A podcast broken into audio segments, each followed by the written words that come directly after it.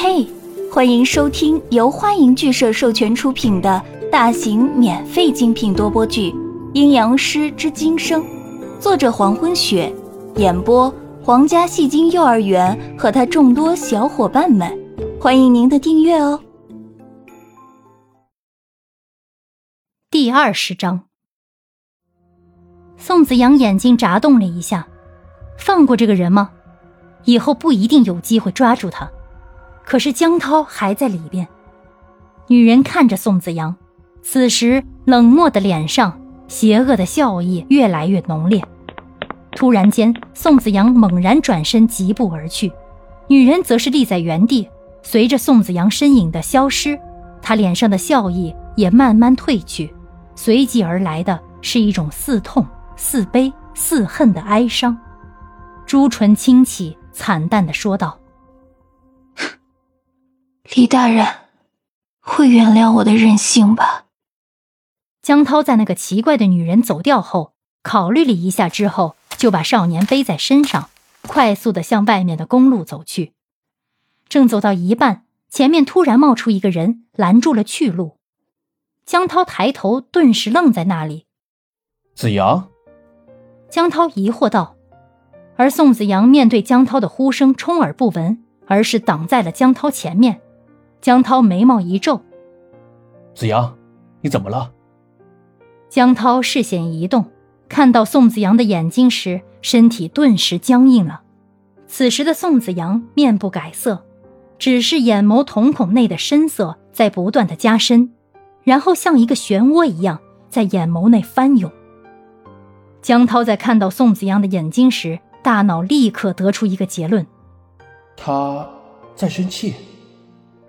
即使宋子阳没有说出任何一句话，即使宋子阳脸色一如往常一样的冷淡漠然，即使是身体一动不动的站在自己面前，没有一点动作，可是只要一眼，他就明白宋子阳在生江涛的气。他真的很生气，可是，在深色不断翻涌的眼眸中，却夹杂着一点担心、一点焦虑，和一点在看到自己安然无恙后的安心。江涛一眼就看出宋子阳的没有表现出的所有情绪。突然之间，在江涛的心底深处最柔软的地方扩展出一种奇妙的感觉，它像一个不断生长的生命一般扩展，不受自己身体的控制，然后蔓延过内心，涌上脸庞，最后身不由己地出现在脸上，化成了一抹发自内心的微笑。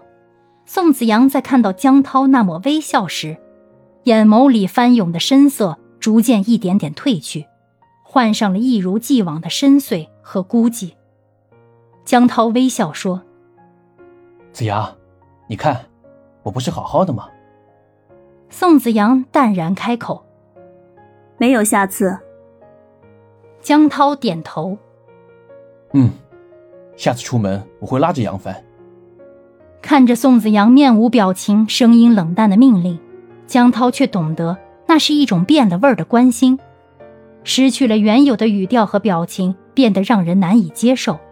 可就算变了味儿，他也一样是一种关心，而他自己也一样甘之如饴。宋子阳视线猛地盯住江涛后背，血族怎么在这？江涛向前跨出一步，告诉宋子阳。你说吸血鬼是吧？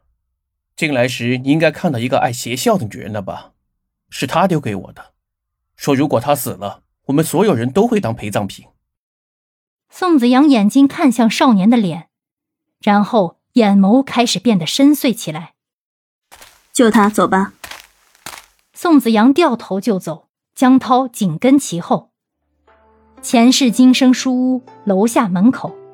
江涛正要背着少年进屋，然后宋子阳突然将他叫住。江涛停住身子，等着宋子阳的下文。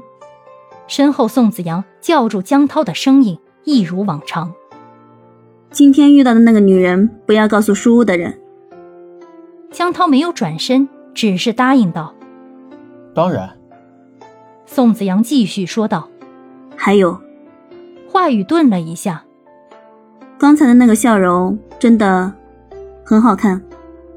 话语依旧是平淡，没有一丝情绪在里边。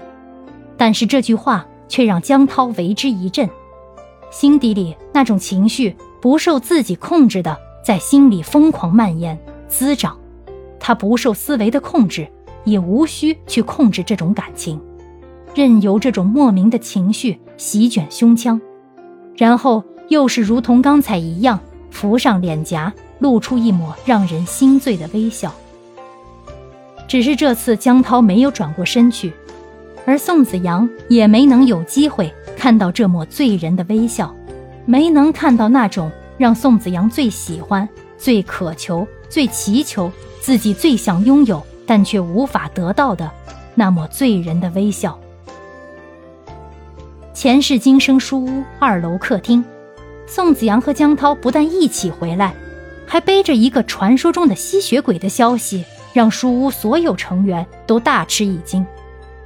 此时，少年修长匀称的身体平躺在沙发上，脸色苍白的诡异，眼睛紧紧的闭着，让所有人好奇他睁开眼睛后会是什么样的模样。眼睑上卷翘的睫毛浓密而细长，在灯光的照射下所折射的阴影呈优美的弧度投放在脸上。高高立挺的鼻骨，微微泛着淡紫的嘴唇，凑成了一种诡异。而优雅的美。感谢您的收听，如果喜欢，请点击订阅、转发、评论哟，爱你们，比心。